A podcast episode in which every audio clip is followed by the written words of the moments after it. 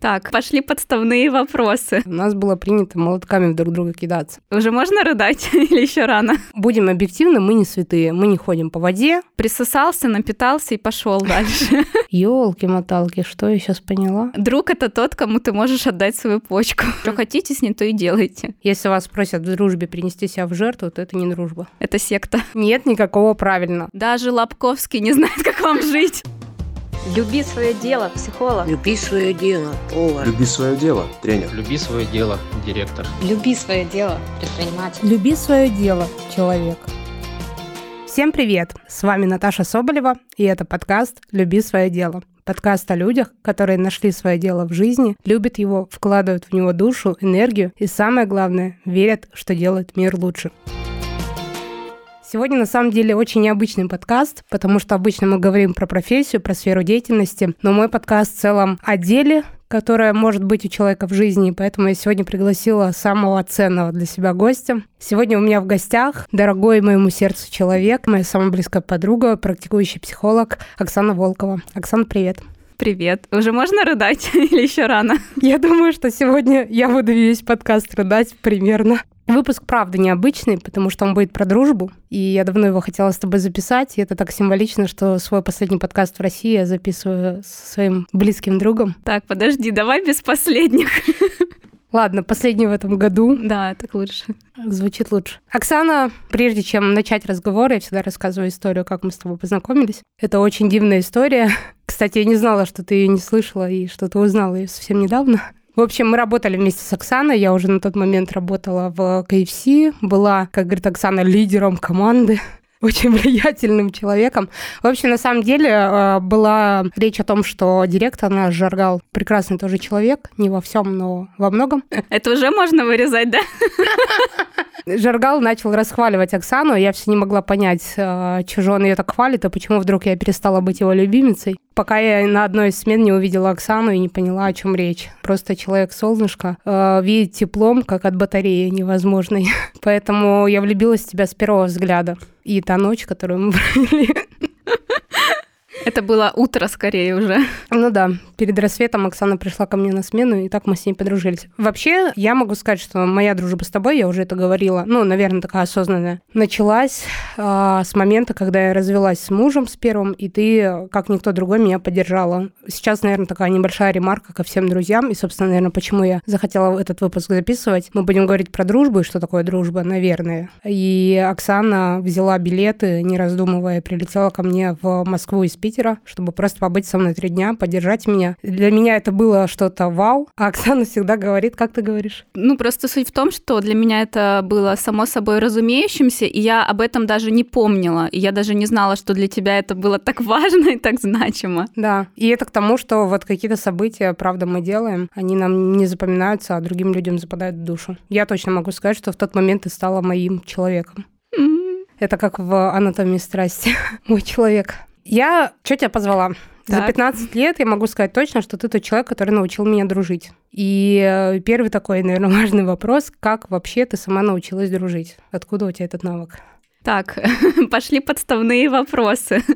Я могу сразу сказать, что я не готовилась никак, потому что я не знаю вообще, что такое участвовать в подкасте, в интервью, отвечать на какие-то вопросы, поэтому если я буду где-то подтупливать, тут уж простите, как умею. Где я научилась дружить? Да. Ну, знаешь, был такой институт дружбы. Да нет, на самом деле, ну, ты знаешь прекрасно, что я выросла в многодетной семье. Uh-huh. Ну, для меня семья большая ценность и дружба очень большая ценность, потому что э, всегда как-то я приходила на детские площадки, и, и вот я была тем самым ребенком, который говорил там, привет, меня зовут Оксана, давай дружить. И я даже не знаю, э, почему так, откуда оно произошло. Ну, почему-то для меня всегда было важно иметь друзей с кем-то играть, с кем-то общаться. Меня, мои братья — это мои друзья, моя сестра — это моя подруга близкая. И как-то оно само собой так сложилось, я не знаю, я не могу объяснить, где я этому научилась. Ну, скорее всего, это просто какая-то с детства была потребность окружать себя людьми и с ними близко общаться. Ну вот у меня до встречи с тобой тоже была такая потребность, но что-то как-то как-то не складывалось у меня в целом. Ну, у меня, конечно, были подруги, и они были близкими, и я ни в коем случае не обесцениваю нашу с ними дружбу. Просто в какой-то момент, вот это то, наверное, о чем мне очень хочется сказать. Мне вообще кажется, за 15 лет нашей дружбы самая важная фраза, которую я тебе сказала, это была вот э, в прошлый раз, сидя на кухне, когда я сказала, что за 15 лет я не помню ни разу случая, когда ты мне сделала больно или обидела меня. Но, знаешь, такие фразы, они такую сразу навешивают огромную ответственность. Mm. Может быть, как раз-таки, э, что помогает дружить, uh-huh. да, это ничего не ждать от другого человека, да. да, и когда ты можешь быть собой, и ты имеешь право ошибаться, и ты имеешь право косячить, да, и при этом ты понимаешь, что ну, от этого ничего не разрушится, не сломается. Ну, такие вещи, ну, на мой взгляд, да, они как-то начинают сверху давить. Ну, то есть я не скажу, что я такая, все, капец. Чего ты ляпнула? Типа, капец, да. Но если говорить, опять же, да, про научиться там дружить, угу. то здесь, наверное, научиться вообще людей принимать в первую да. очередь, а потом оно само все начинает подтягиваться, мне кажется. Мне кажется, что когда я говорю про то, что ты мне не делала ничего больного, это, наверное, не про то, что ты не делала умышленных действий, которые бы мне причиняли боль. Точнее, наоборот, я именно об этом говорю, да, а о том, что ни одно твое действие мной не воспринимается как а, умышленное нанесение какой-то боли, и поэтому мне от этого, ну, наверное, не может быть так сильно больно, что ли. Как раз про то, что любое действие какое-то, что ли, оно обоснованно и принимается. И вот это вот про принятие, которое ты говоришь, оно как раз вот об этом. Ну, наверное, так и должно должны строиться здоровые отношения. А, я думаю, что наши с тобой отношения про надежный тип привязанности. Да, ну я скажу даже как психолог в том числе, не наверное, а точно. Это вообще основа всего. Да, это вот момент как раз, когда ты можешь прийти, рассказать, как есть, ну, в том числе быть уязвимым, в том числе понимать, что ты можешь о всем, о чем угодно сказать. И когда там, может, пару лет назад я писала очередной пост признания любви Оксане Волковой, там я как раз писала о том, что мы с тобой вместе создали такое пространство принятия друг друга, принятия э, и пространство, где можно быть э, собой вообще от и до. И положа руку на сердце, наверное, у меня нет таких отношений в жизни, вот настолько открытых. Поэтому не знаю, хорошо это или плохо, но точно многому я у тебя научилась. Я тут даже не знаю, что добавить. я опять чувствую большую-большую такую ответственность, что ли, за эти отношения, за то, чтобы они такими оставались. Мне кажется, это же как раз про взрослость. Вот я сейчас даже, когда шла, опаздывала, я думала, я прям отловила себя на моменте, когда мне начинает разгораться чувство вины, а потом я себя остановила. Я, я подумала, что окей, я опаздываю, я с этим ну, уже сделать ничего не могу, я могу извиниться и действительно, ну, вот эту ответственность на себя взять, что да, я опоздала, да, из-за этого может, там, не знаю, выпуск получиться не такой, как мог, из-за этого мы можем не уложиться во времени, не знаю, из-за этого, может быть, как-то градус настроения упадет и так далее, и так далее. То есть, ну, куча последствий, которые может быть у этого. Но как раз вот не испытывать чувство вины, ну или там постараться его в себе снизить, что ли, вот эту вот силу чувства вины. Это же тоже про ответственность и про влияние дружбы, потому что бывают ситуации, когда ты опаздываешь и тебя чморят.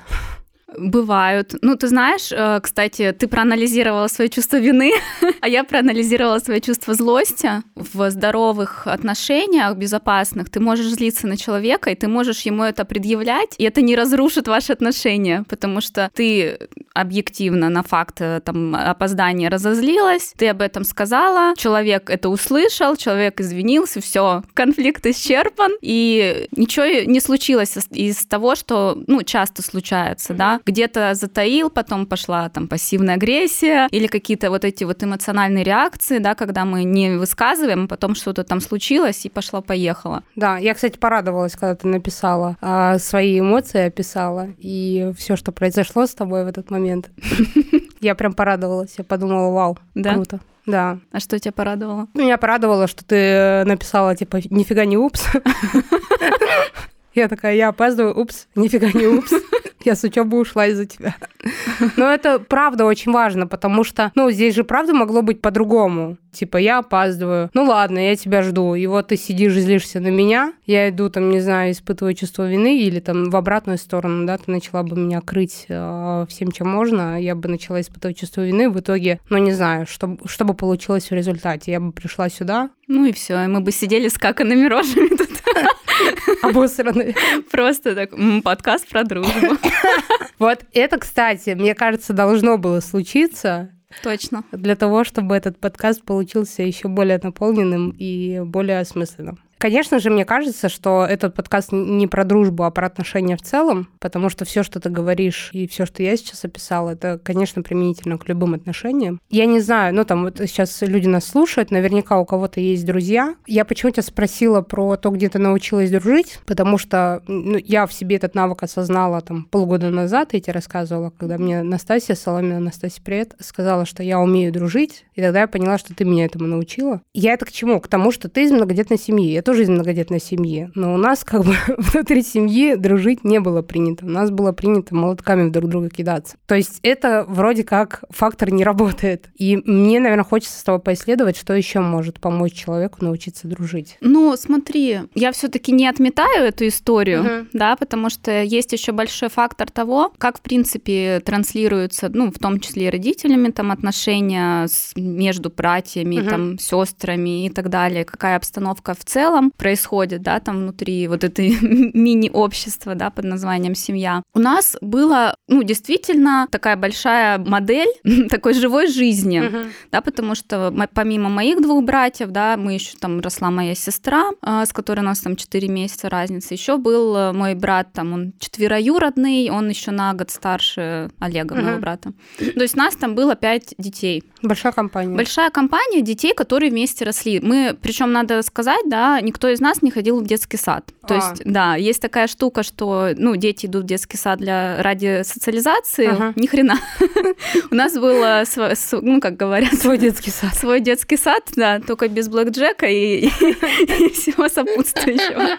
Вот, у нас было просто, да. И вот здесь вот в разных э, ситуациях, э, где разные дети разных возрастов, разных полов, мы учились, осваивали правила вот эти коммуникации, да, где подвинуть там себя свои компромиссы, где наоборот отстоять, где как-то объединяться в коалиции. При этом мы всегда были каким-то таким, всегда друг друга прикрывали перед там родителями или другими родственниками. И были на самом деле разные ситуации, где там кого-то бойкотировали, он как-то себя неправильно вел, ну там типа зажал игрушки, да, все, мы с тобой не разговариваем.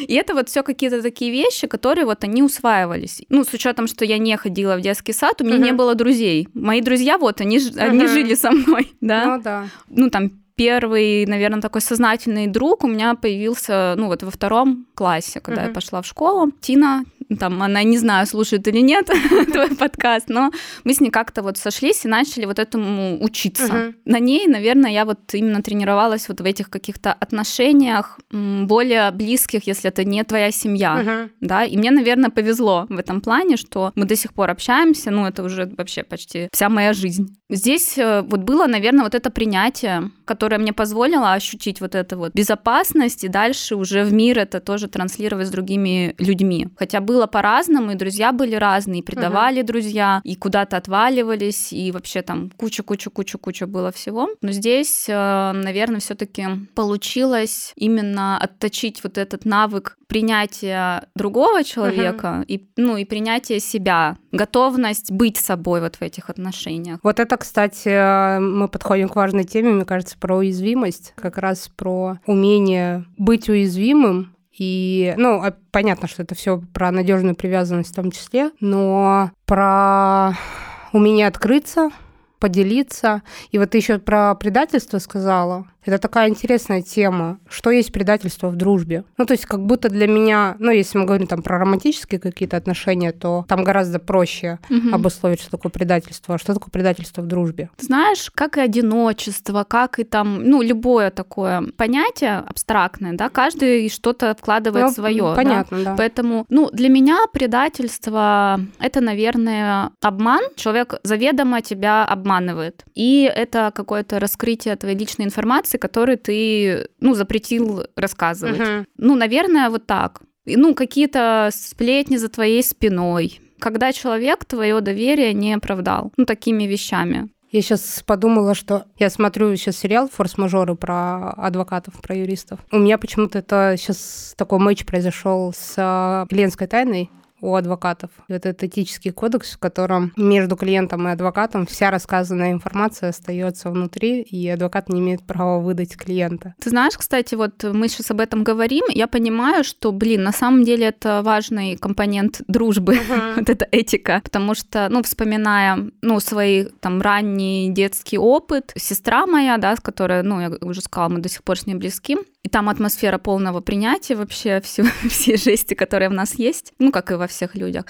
И у нас была такая традиция с ней, прямо, ну, мы много времени действительно вместе проводили. Мы ложились спать, и у нас был вечер секретиков. И вот этот вечер секретиков это была такая проверка на дружбу. Человек сохранит или ну кому-то расскажет. Ну там некому было рассказывать, с кем не общались. Так себе проверка.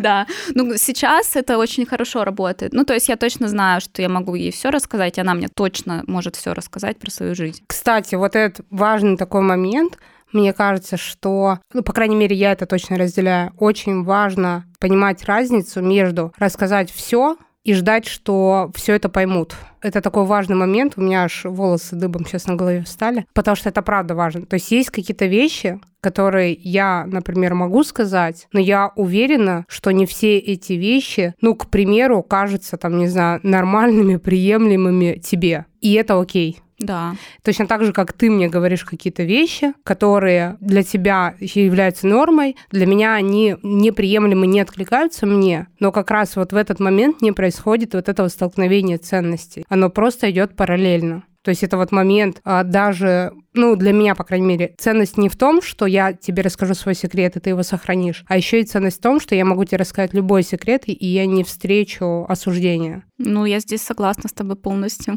Мораль сей власти такова. Я просто почему-то вспомнила э, из своей не, не так далекой жизни, когда у меня были отношения, за которые меня все вокруг осуждали, и мне было важно, чтобы нашелся хотя бы один человек, который сказал, ну окей, ну как бы. И при этом, ну, то есть вот это понимание, что это, ну, не то, чтобы человек радуется и бежит, вау, как клево у тебя такие непонятные отношения, а именно то, что, ну, окей, вот я, наверное, про это. То есть ты говоришь, и ты не ждешь от человека, что он будет радоваться, mm-hmm. будет поддерживать тебя и говорить, как классно, что ты решила грабить банк. Да, ты знаешь, вот ты говоришь, а я прямо ощущаю вот в себе э, много-много чувств относительно этого, потому что, ну, мне правда много что рассказывают, я с некоторыми вещами могу быть, ну, не, не согласна, они мне могут прямо, они могут злить, например, да, ну, потому что, ну, если я вижу, что это человеку близкому, да, uh-huh. его какие-то в жизни вещи мешают, да, но я никогда ему об этом не скажу, если он не попросит, конечно, мое мнение, да, потому что, ну, ваше тело, ваше дело, да, как говорят. Ну, и, в принципе, ваше ваша жизнь это ваша ответственность. Угу. Что хотите с ней, то и делайте. Это нужно зафиксировать. Это пойдет тизер. Это правда очень важный момент. Тут, наверное, тогда от меня следующий компонент дружбы как раз не лезть со своими советами. Потому что иногда кажется, что раз мы там 15 лет дружим, раз мы друг друга знаем, раз мы там все друг другу рассказываем, значит, я имею право прийти и, увидев со стороны, что ты что-то не так делаешь, прийти и тебе обязательно об этом сообщить. Вот это такая туфта, мне кажется. Абсолютно. Кто мы такие? Вот я всегда себе, знаешь, задаю этот вопрос. А кто я такая? Чтобы знать, э, что тебе в жизни твоей делать. Ты эксперт в своей жизни, ты с ней разбирайся. На самом деле. Это вот Вторая фраза пойдет в тизер. Нет никакого правильно. Нет в мире эксперта, который знает, как вам жить свою жизнь. Это абсолютно точно. И даже ни одна самая близкая подруга не знает, как Даже вам... Лобковский не знает, как вам жить. Никто. Только вы. Тогда тут у меня следующий такой момент есть. Наверное, про то, как справляться внутри отношений со сложными чувствами. Я почему этот вопрос задаю, потому что важный момент, вот мы недавно тоже с тобой говорили про ревность, и у меня был такой момент всегда, там, наверное, до вот 25 лет, раз мы говорим в контексте дружбы, то прям в контексте дружбы он был тоже яркий. У меня не было никогда, ну, типа там, подруги, для которой я лучшая подруга. И я, кстати, сейчас намеренно не использую этот термин и не говорю его, потому что это какое-то вот, ну, некое, что ли, возвышение и э, градация. Это было одно из самых сложных чувств, с которым я сталкивалась внутри дружбы, когда я всегда как будто понимала, что я для человека на втором месте, что вот у человека всегда Ёлки-моталки, что я сейчас поняла? Что? Мне аж страшно стало. Я сейчас поняла претензии одного человека ко мне. Я все никак не могла понять, в чем эта претензия. И вот сейчас поняла. Ты, ты не лучшая подруга кого-то? Да, наверное, да. И за это я прошу прощения, что не могу быть лучшей для кого-то. И, наверное, и не хочу. У меня нет задачи быть для кого-то лучшей подругой. Ну, значит, просить прощения будет не совсем искренне. Ну да. А, По поводу, как справляться с сложными чувствами и по поводу лучшей подруги, я здесь с собой вообще очень солидарна. У меня нет лучшей подруги. Я не могу сказать, что у меня есть лучшая подруга, потому что у меня есть близкие подруги. И это определенный круг людей, и сказать, что кто-то из них лучше, это сказать, что кто-то остальной хуже. А это, ну, совсем не так. Ну, чувств э, много мо- может быть разных, и здесь, э, что касается отношений, что касается, в принципе, жизни, да, что если у тебя есть эти чувства, их нужно замечать. И замечать и признавать, что да, я сейчас злюсь, да, я сейчас ревную. И уже это поможет хотя бы этот как-то градус снизить. Ну, ты сама знаешь, как работает там в том числе терапия принятия ответственности, да, мы не гоним свои чувства, мы не гоним свои мысли, да, мы их замечаем и даем им место. Мне хочется добавить, что важно, как и во всем, конечно, вербализировать э, в том числе и говорить словами через рот. Мне кажется, с друзьями в первую очередь это нужно проговаривать, ну, вообще с близкими людьми. Мне кажется, сейчас, вот глядя, там, не знаю, на 10 лет назад, наверное, мои отношения с какими-то друзьями могли сложиться по-другому, если бы я гораздо раньше сказала, что меня не устраивает то, как происходит между нами взаимодействие. Если бы я там раньше сказала про какие-то обидные моменты в отношениях, что мне не нравится.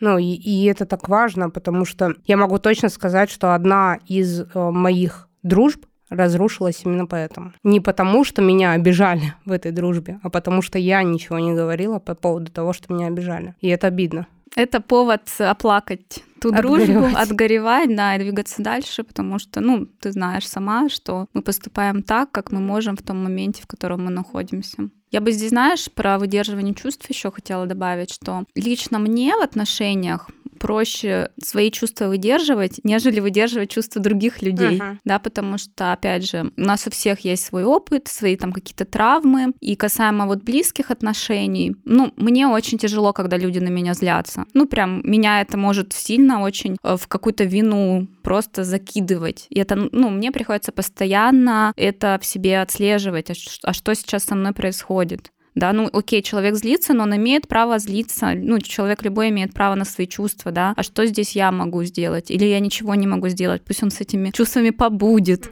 Вот это вот гораздо сложнее, потому что часто почему отношения, ну, разваливаются, почему люди отдаляются, да, потому что они просто не выдерживают чувств друг друга, да, и им проще дистанцироваться, чтобы вот так вот близко-близко не соприкасаться. Но для этого тоже нужны силы, потому что, ну, правда, у меня вот мне кажется, совсем недавно, за последние буквально три месяца, появился новый навык а, давать место истерике другого человека. Не знаю, насколько этот навык проверится, когда у меня появятся дети, но тем не менее, я прям очень сильно собой горжусь, потому что для меня это большое достижение. Это правда то, о чем ты говоришь, научиться выдерживать эмоции другого человека. И я сейчас вспомнила ребят из постмолодости. У них есть один из стикеров такой классный. «Злюсь не значит злой». И вот это очень классно. Очень важно про человека это понимать. Знаешь, это то, чему дети, ну, в, идеальном мире должны учиться, да, от мамы, что если мама на меня злится, это не значит, что я плохой, это значит, что мама на меня злится, но она меня все еще любит. Вот это, это важный момент. Как, и вот это как раз то, что произошло, например, там сегодня с э, этим опозданием как раз. То, что, да, там ситуация ужасная, там поступок сам по себе так себе, но это не значит, что я от этого становлюсь плохой подругой или плохим человеком. И мне кажется, что этого как раз не хватает. Ну, там понятно, что а, в отношениях, но если там конкретно про дружбу в том числе. Потому что у нас как будто, вот, то т- ты говоришь, навешивание как а, ответственности дополнительно. Это, мне кажется, такой ярлык, который, вот мы когда дружим, у меня нет друзей там со школьной скамьи. Но я знаю очень много, да, там, и вот ты говоришь, у тебя есть подруга, да, Тина, с, а, со школьной скамьи. Вот это как будто в том числе такой ярлык, который мы навешиваем, он говорит, все, теперь ты, э, там, не знаю, не имеешь права а, злить меня не имеешь права, там, обманывать меня и так далее, и так далее. И, и вот а, ну, не даем права человеку быть человеком, как будто бы. И начинается, короче, претензия такая. Потому что тут меня, наверное, триггернуло по поводу опозданий. Потому что у меня есть подруга, которая вечно мне предъявляет за опоздание. И так сложилось, что я всегда к ней опаздываю на встречу. Уж не знаю, как это работает, но это правда вот так. Это как будто такая претензия, типа, если, ну, не конкретно про этого человека, а вообще в целом в дружбе, как будто такая претензия, если мы с тобой дружим, там, не знаю, 15 лет, то ты не имеешь права опаздывать ко мне на встречу. Угу. Ну, знаешь, в любом случае, все, где ты должен, ты не должен, ты имеешь право, ты не имеешь права, уже будет рушить эти отношения. Угу. Потому что, ну, есть какие-то определенные договоренности, и, ну, что-то важнее, ну, более значимо, что-то менее значимо. Ну, иногда действительно бывает, люди опаздывают, да, и это может злить Вот, но есть какие-то, наверное, более фундаментальные вещи. Но я здесь, пока ты говорила, подумала про то, что а должны ли друзья всегда поддерживать? О, кстати, клевая тема, давай. Да, и у меня пока, знаешь, э, нету какого-то однозначного на это ответа, потому что, ну, ситуации разные бывают. По правде говоря, ну, серьезно, иногда приходится себя сильно заставлять держать рот на замке, не пытаться брать ответственность э, за чужую жизнь там на себя. Я это так вижу, да, что если тебе человек не безразличен, а наши друзья, скорее всего, нам не безразличны, да, и ты видишь, эм, что человеку больно. Хотела сказать, что его жизнь летит в тартарары. Ну, условно. Ну, хотя бы э, говорить, опять же, не про него, а про себя, да, что мне невыносимо видеть, да, как ты страдаешь я бы хотела тебе помочь. Я рекомендую всем записать эту фразу. Потому что поддерживать то, что не нужно поддерживать, uh-huh. это вообще не про дружбу. Потому что потом, когда человек, ну как мне видится, да, оказывается на дне, куча своих сожалений могут полететь в тебя предъявы. Да? Почему ты все видела, ничего мне не сказал. Тут, знаешь, момент такой очень на грани он, что uh-huh. ли. Тут вот прям надо быть очень аккуратным, потому что я, например, очень благодарна своей маме за то, что когда я э, приехала к ней рассказать о том, что я хочу развестись, и я ей сказала, что я развожусь, она сказала, ну, наконец-то. Uh-huh. Э, это я сейчас про первый брак говорю. Мама мне сказала, что я понимала, что ну, вам не нужно быть вместе. Когда я спросила, почему она мне об этом не сказала, она мне сказала, это твоя жизнь, почему я должна была в нее вмешиваться. И я очень ценю ее за это. Я очень ценю этот поступок. Поэтому не знаю, где найти этот баланс, когда ты... Вот, наверное, это то, о чем ты сказала, не поддерживать, между тем, что не поддерживать или вмешиваться, вот, есть как раз эта грань которую нельзя переходить, на мой взгляд. Да, ты знаешь, мне кажется, здесь ключевое все-таки, ну, спросить у человека, угу. а тебе вообще как это? Может быть, тебе не ок, может быть, все-таки тебе нужна какая-то помощь, поддержка, потому что, так скажем, окольными путями как-то все-таки подвести, потому что это больно, правда, когда ты видишь, что человек делает со своей жизнью, а ты не можешь ничего с этим сделать. Uh-huh. И потом, ну, велик риск э, оказаться в таком месте, где ты будешь себя винить за то, что ты ничего не сделал том числе. Поэтому, ну, я лично выбираю позицию такого, это не, не советы и не поддержка того, чего нельзя поддерживать, да, это предложение все таки посмотреть, а человеку как в этом. Но это опять-таки ты про открытый диалог говоришь про то, что надо уметь разговаривать и говорить о чувствах о своих. Поэтому я и говорю, что очень важно записать эту фразу, потому что, ну, она правда как будто такая лечебная в момент, когда ты видишь, что жизнь друга летит в тартарары, тебе от этого больно, и ты, по сути, говоришь о себе, да. а не о человеке потому 100%. что человек-то может делать все что угодно со своей жизнью. Угу. Дальше мне хочется развить, может ли это быть поводом к окончанию дружбы. Сейчас объясню, о чем я. Если я понимаю, что мне больно видеть, что происходит с человеком, и ну, наступает какой-то предел, где я больше уже не готова mm-hmm. жить с этой болью, я могу закончить дружбу в этот момент. Да, ну, я считаю так, да, опять же, если фокусироваться на своих каких-то ценностях, да, на, ну, что мне все-таки важнее, uh-huh. да, в моей жизни. И я понимаю, ну, за собой, что я, например, э, скорее больше в какое-то ухожу избегание. Да, кстати, избегание очень хорошо включается. Ну, потому что тотально мне сложно сделать какой-то выбор, ну, и сказать, что, ну, прости, я не готова вот больше вот это выносить, это слишком тяжело для меня. Я это делаю, наверное, осознанно.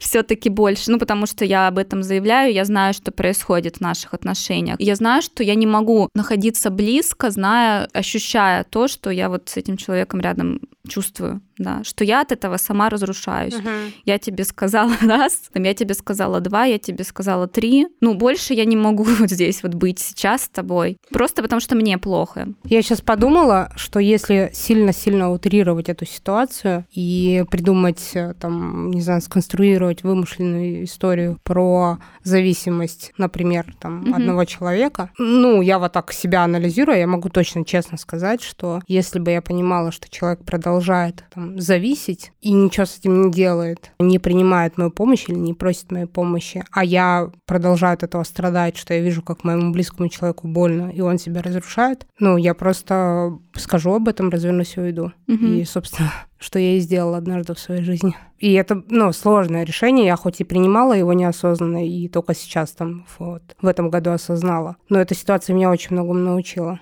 что это, это правда способ сохранить себя. И это, кстати, очень важный момент в любых отношениях, что как бы ты сильно не любил человека, ты можешь выбирать себя. Мгм. Жертвы здесь никому не нужны, но я при этом могу сказать, что с разными людьми у меня были разные такие ситуации. Да, и в любом случае, когда человек все-таки, что называется, касался дна и отталкивался, Мгм. да, и вы, выползал оттуда из этого всего говна, в Мгм. которое он окунулся, мы продолжали дальше общаться. Ну, то есть мы возобновляли то общение, ту интенсивность, которая у нас была. И, возможно, а, с одной стороны, это звучит как человек остался наедине со всеми своими там переживаниями и, ну, как без какой-то там дополнительной поддержки, да, Мгм. но при этом, если ты эту поддержку предложила, ее не взяли, ну, ты сделал все, что ты мог. Да, тут еще знаешь, какой есть момент? Я попросил у тебя помощи, ты мне помог, но меня не устраивает твоя помощь. Мне нужна другая твоя помощь. Тут тоже важный момент взвешивать. Ну, мо- могу ли я это человеку дать или нет? Ну да, ну я с таким не сталкивалась, но согласна с тобой здесь.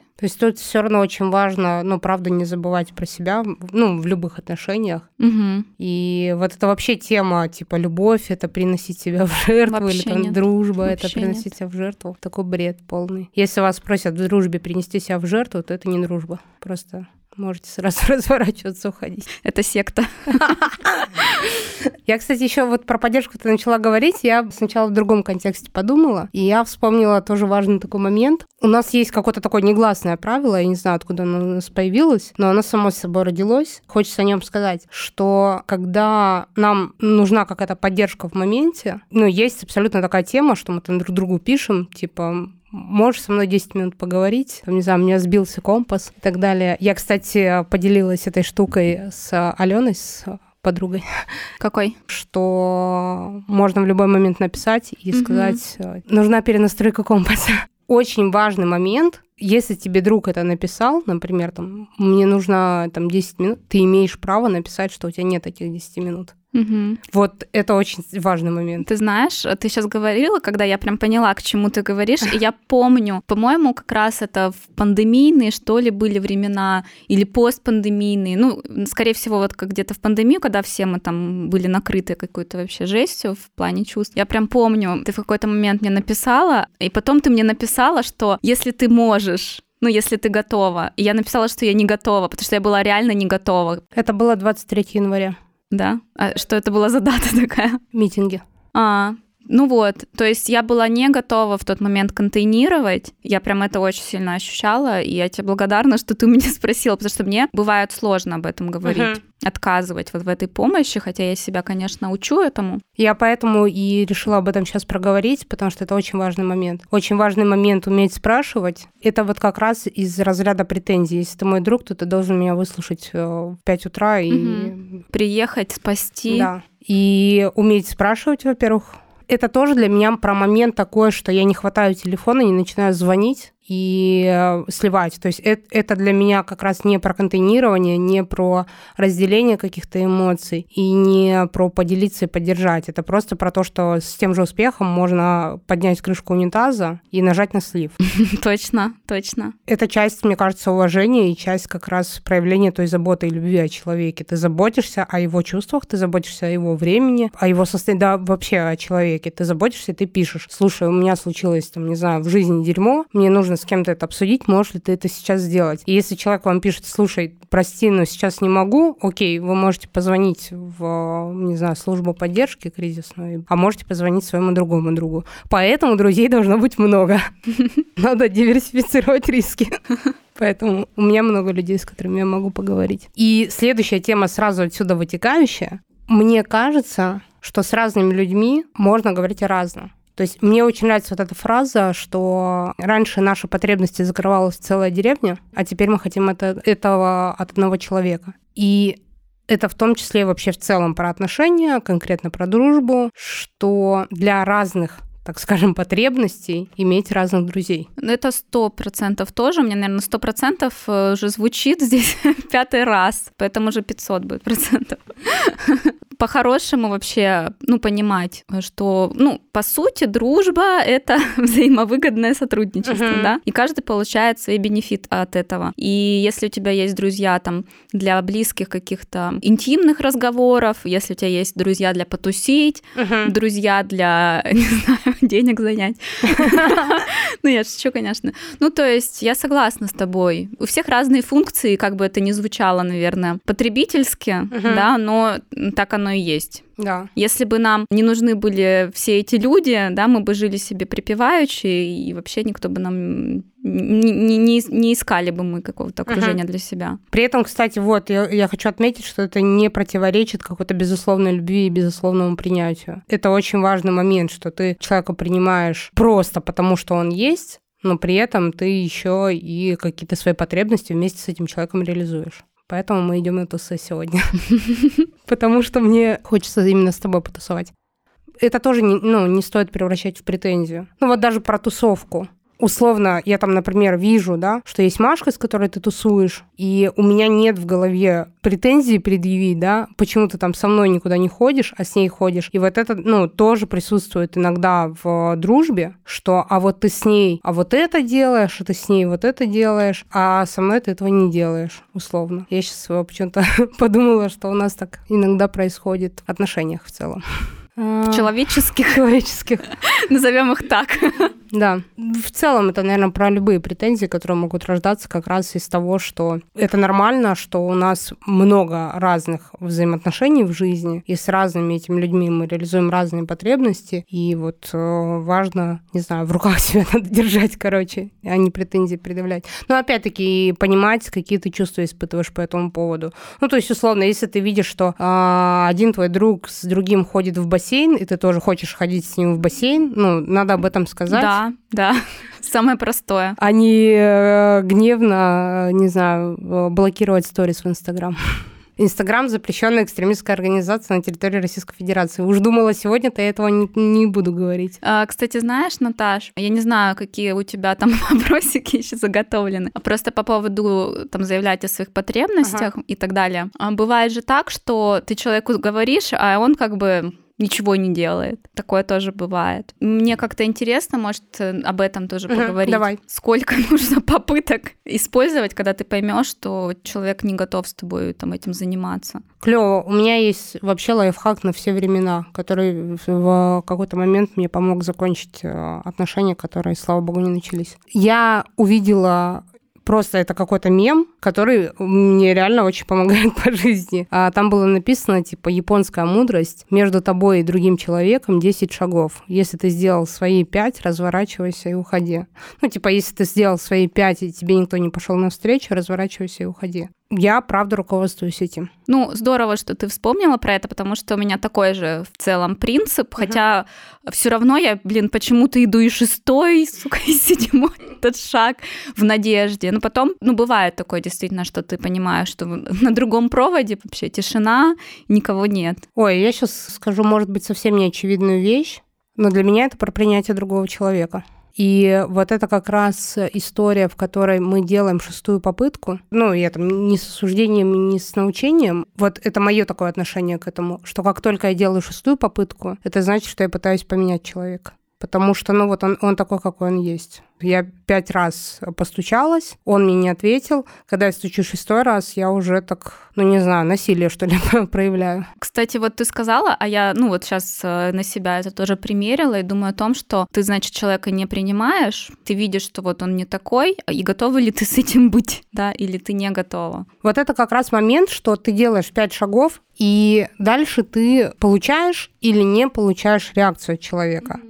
И в этот момент происходит самое важное потому что ты должен сделать этот выбор. Ты останавливаешься вот на этой точке, где эти пять шагов, и вы на этом расстоянии коммуницируете. Или ты разворачиваешься и уходишь. И этот выбор за тобой. А мы часто очень хотим переложить его на другого человека. И я думаю, что вот этот шестой шаг, это попытка перевесить эту ответственность на другого человека. Потому что делая шестой шаг, ты говоришь, вот ты козел, я уже шестой шаг сделала, а ты мне навстречу не пошел. Значит, это ты виноват а не я. Ну, это огонь. Блин, это прикольная мысль. Да, мне тоже нравится она. Очень зашло. Похвалили, похвалили.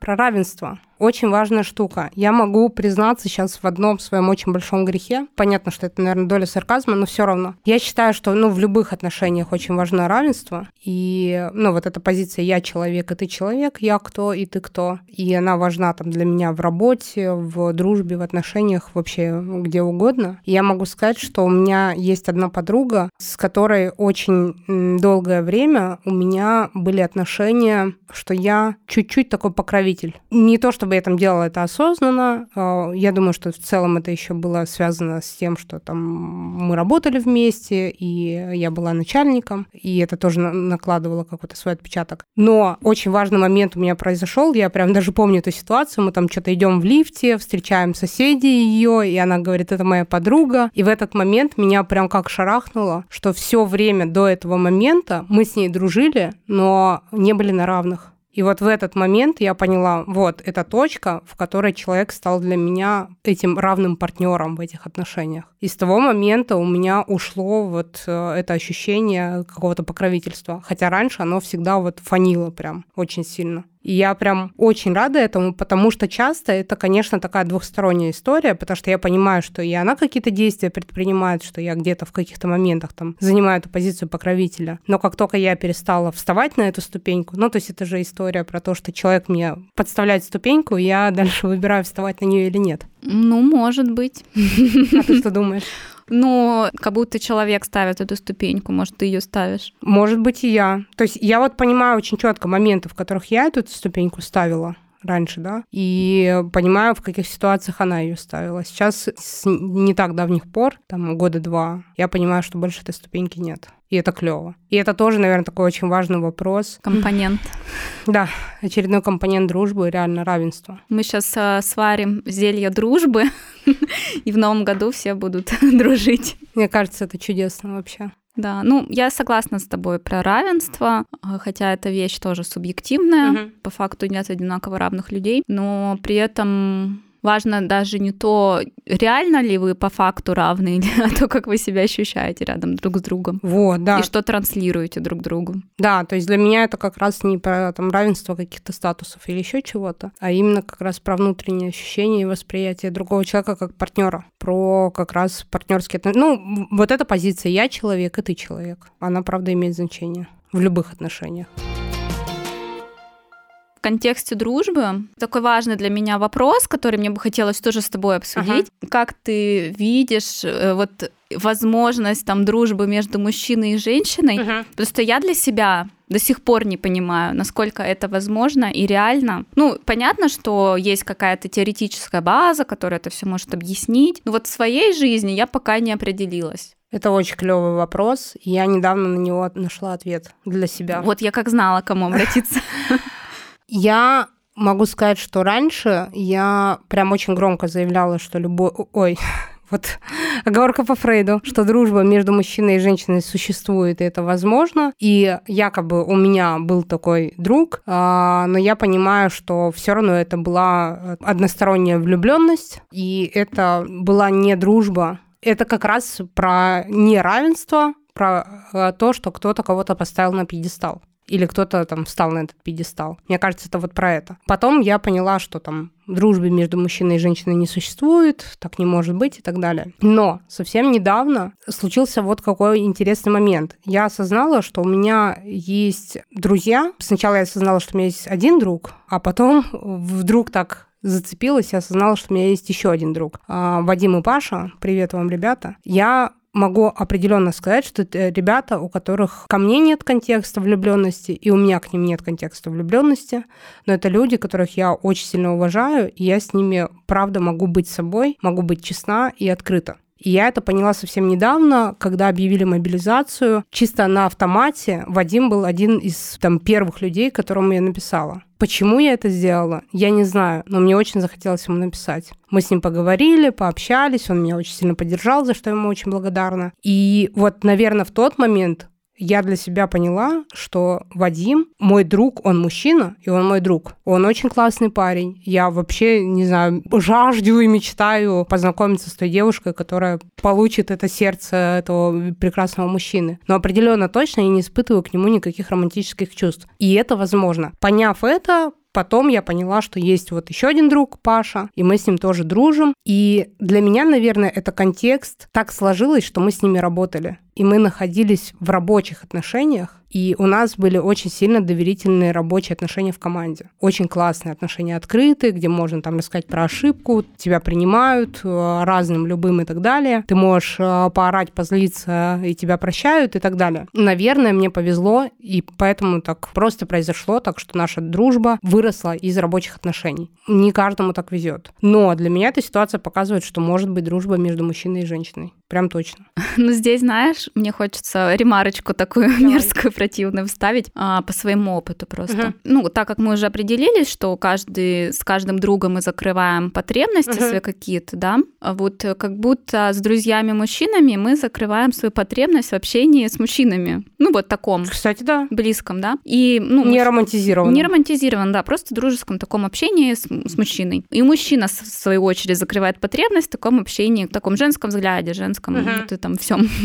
Я часто сталкиваюсь с тем, что вступая в дружеские отношения с мужчинами, ну, как бы я со своей стороны всегда нейтральна, ну, то есть э, без каких-то там флиртов, намеков и так далее. Но часто это общение достаточно быстро заканчивается в тот момент, когда у этого мужчины там появляется девушка. Ну, это очень часто бывает. И даже не потому, что девушка там против общения, а просто потому, что, ну, все, потребности нету. И я вот э, почему, да, меня этот вопрос волнует. Я себя каждый раз чувствую использованной. И поэтому желание дружить с парнями просто, ну, там, с мужчинами улетучивается, потому что, ну, это нечестно по отношению ко мне. Да, я, я прям сейчас понимаю твою обиду. Это, скорее всего, ну, правда, есть так, что это некое логическое, что ли, завершение дружбы. И я сейчас подумала, почему-то я провела параллель, как раз э, важный момент, который, наверное, я упустила. Мы общаемся компанией мы не встречаемся тет-а-тет с Вадимом, э, или там мы не встречаемся с Пашей тет-а-тет. Паша женат на Насте, это, это все наша компания. То есть вот у нас компания, я там, я, Ганжина, Настя, Паша и Вадим, вот наша компания. И я думаю, что, например, когда у Вадима появится девушка, он приведет ее в нашу компанию, ну, условно, да, и там либо мы будем все вместе дальше дружить, либо, правда, Вадим вот отойдет от этой дружбы, и это тоже окей. А, но при этом у меня не будет вот этого ощущения использованности, потому что, ну, вот у нас держится эта компания. И, может быть, это один из секретов дружбы между мужчиной и женщиной. Я провела параллель с сериалом «Друзья». Общайтесь с компанией, да? Да, когда вы дружите компанией. Да, кстати. А не тет-а-тет. Интересно. Опять же, по моему опыту, наверное, это больше так. Это может понижать вот этот градус э, желания поставить кого-то на пьедестал. Если вы дружите исключительно тет-а-тет, ну, это как бы посадить двух людей в комнату, у них возникнет симпатия друг к другу, так или иначе. И, наверное, вот это вот э, распределение э, некого ну, распределение симпатии, что ли, внутри вот этого вот коллектива снижает градус влечения, может быть, в том числе какого-то, что ты перестаешь рассматривать человека. Ты просто говоришь, как в сериале «Друзья», а я начинаю вспоминать, как они там все друг с другом перевстречались. Я просто не смотрела сериал «Друзья». Ну вот в том-то и дело. Так что эту, эту гипотезу еще надо проверить. Вот. Поэтому, наверное, я могу сказать, что мне исключительно повезло, что вот у нас сложились такие отношения. Я не знаю, как они будут развиваться дальше. Пока что этим отношениям тоже не так уж много лет, но то, что происходит сейчас, мне очень нравится. Э, наши там встречи раз там в какой-то период, э, то, как мы общаемся, уровень там открытости в том числе и принятия, он мне очень нравится. Это как раз то, про что мне сложно, ну, там, думать в будущее и говорить, что там вот пройдет 30 лет, и мы там точно так же старички будем собираться все вместе и, не знаю, обсуждать, что в Амресте происходит. Ну да. Кстати, это еще один момент про крысить. Так, и что, компонент дружбы?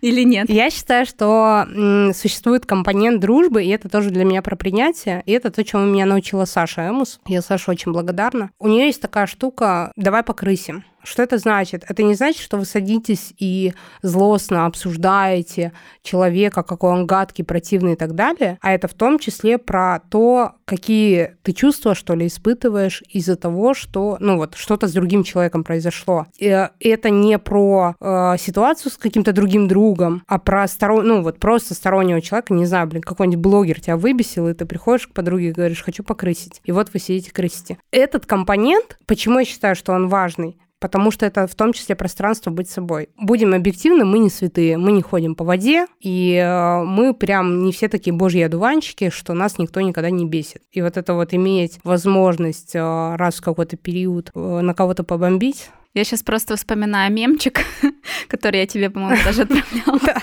Типа, когда уже все перемололи всем косточки, две крыски там такие. Ну, это, конечно, не наше дело.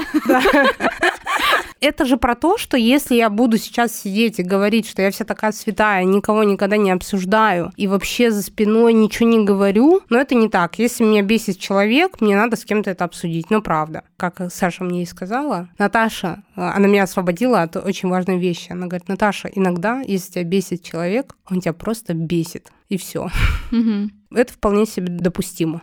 Я согласна здесь тоже. При этом мне кажется, что вот некоторая дружба, она, наверное, на 90% состоит из крысятничества. Вот так вот, мне кажется, не И ок. вот так вот не ок. А если там 10% на двух крысок, а остальные 90% на вас, да, сфокусированы, ну и на каком-то там, я не знаю, более масштабном, глобальном окружающем мире, то вот тогда окей. Ну, а так, я и против крысятничества. Нет, конечно, блин, да. Мне кажется, это даже больше не про то, что кого-то прям а, обсудить важно, а просто, ну, вот, действительно показать, что, ну, блин, да. Да, да. Я тоже это делаю. Да. И про то, что я тоже человек. Да. Вот, поэтому будьте людьми.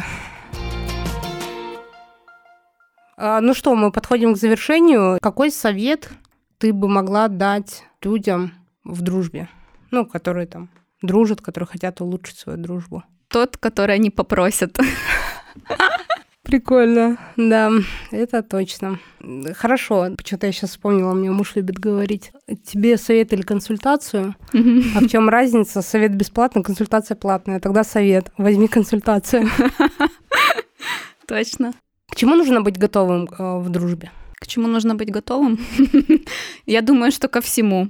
Ну, это честно, да, к тому, что дружба может закончиться, что тебя могут предать, в том, что может быть сложно, в том, что может быть классно, эйфорично, и вообще это может быть стать твоим самым близким вообще человеком в мире. Ну, ко всему, в том числе к тому, что твоего друга может не стать. Это жестко звучит, но и к этому тоже нужно быть готовым.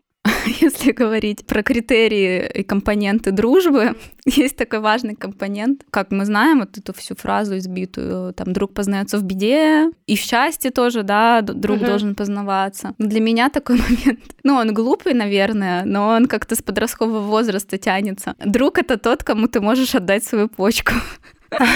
То есть это друг, за которого ты готов, э, ну вот, впрячься по-серьезки. Это, кстати, очень интересный момент. Он очень интересный, потому что, вот мы уже говорили про жертвенность. Вот важный момент, что ты говоришь, критерий-компонент, для меня это как раз критерий, маркер. Это маркер дружбы. То есть вот когда ты понимаешь, что ты это делаешь не из чувства, что ты обязан или должен, типа, когда друг тебе ночью пишет, у меня тут такое случилось, и ты говоришь, я взял лопату, выезжаю. Угу. А когда ты это делаешь не потому, что ты должен, а потому что ты так готов поступить. Ты просто не можешь по-другому. Да. Это, кстати, важный момент. И это в том числе, если отношения у вас выстроены на равенстве, а не на, там, не знаю, унижении и принижении, к примеру, да, или там долженствовании, то, ну, ты готов сделать что-то для человека. Вот, не ради, а для. Вся дружба — это для, а не ради. Не ищите одобрения в дружбе. Вот что я хочу сказать. Да, да. Ну, или можете искать ваша жизнь, что я могу сказать. Точно. Мне очень нравится э, фраза в Куджи подкасте «Подписывайтесь на наш канал или не подписывайтесь, управляйте своей жизнью сами». И, собственно, завершительный вопрос. Скажи, пожалуйста, как ты думаешь, в чем самая большая сила в дружбе? Опять хочется, да, сказать про любовь. Ну, это просто вещи, которые одна без другой невозможно, мне кажется. Ну и, наверное, да, это и есть ответ. Большая сила дружбы. Ну да, это, наверное, в том числе в любви, которую ты не получишь из других источников, потому что это особый вид любви. Э, любви двух людей, ну, есть разная, да, любовь там между э, родителями детьми, между там мужчиной и женщиной или женщиной и женщиной, я не знаю, тут, может, это нужно будет вырезать. Но это особый сорт любви, который ты получаешь, и она тебя наполняет, и она тебя делает более сильным, более уверенным, как присосался, напитался и пошел дальше. Смотри, да, кстати, вот в чем, да. Если в детско-родительских отношениях, ну, мы там детям отдаем, в партнерских мы там что-то там обмениваемся, то в друзьях иногда ты можешь, ну, в какой-то момент своей жизни просто вот взять и, и все. Потому что тебе надо. Потому что тебе надо, да. Человек, который напротив тебя, вот он тебе отдал и не просит ничего взамен. Вот да. он тебе дал, и все. Вот тебе надо, бери. Поэтому мне почему-то я в этом убеждена, что дружба это единственная безусловная любовь. Mm-hmm. Почему-то вот мне так кажется. Не знаю, я пока не нашла. Ну, наверное, может быть, потому что в том числе там у меня нет детей, но почему-то мне кажется, что дружба, ну, вот хорошая, здоровая, надежная дружба, это отношения, в которых ты можешь испытать вот это ощущение безусловной любви. Ну, я бы здесь, конечно, поспорила. но не буду, потому что это, мне кажется, еще целый подкаст на это уйдет. Ну, это да. Я хотела э, я так обычно не делаю, но я от себя скажу, что я думаю, что самая большая сила дружбы как раз в том, что друг — это человек, с которым ты можешь разделить все горе на два и умножить все счастье на два. Еще одна твоя фраза, которая пойдет в цитатник Натальи Соболевой, которая мне тоже очень нравится. Спасибо тебе большое за этот разговор. Я очень рада, что он состоялся. Да, видишь, мы не взяли шампанское, поэтому мы не рыдаем. мы вполне бодры, веселы. А, я думаю, что наш личный подкаст, он еще продолжится. Спасибо тебе, что позвала. Чувствую себя прям рок-звездой. Спасибо большое всем, кто нас слушал. Э, я буду очень рада, если вы поделитесь своими впечатлениями, ощущениями. Может, мы не обсудили какие-то компоненты дружбы, которые есть у вас. Поделитесь, нам будет приятно. Ну и ставьте звездочки, подписывайтесь на нас в Apple Podcast, оставляйте обратную связь, пишите добрые, теплые слова. Это всегда приятно. И до встречи в следующем выпуске. Всем пока. Люби свое дело, психолог. Люби свое дело, повар. Люби свое дело, тренер. Люби свое дело, директор. Люби свое дело, предприниматель. Люби свое дело, человек.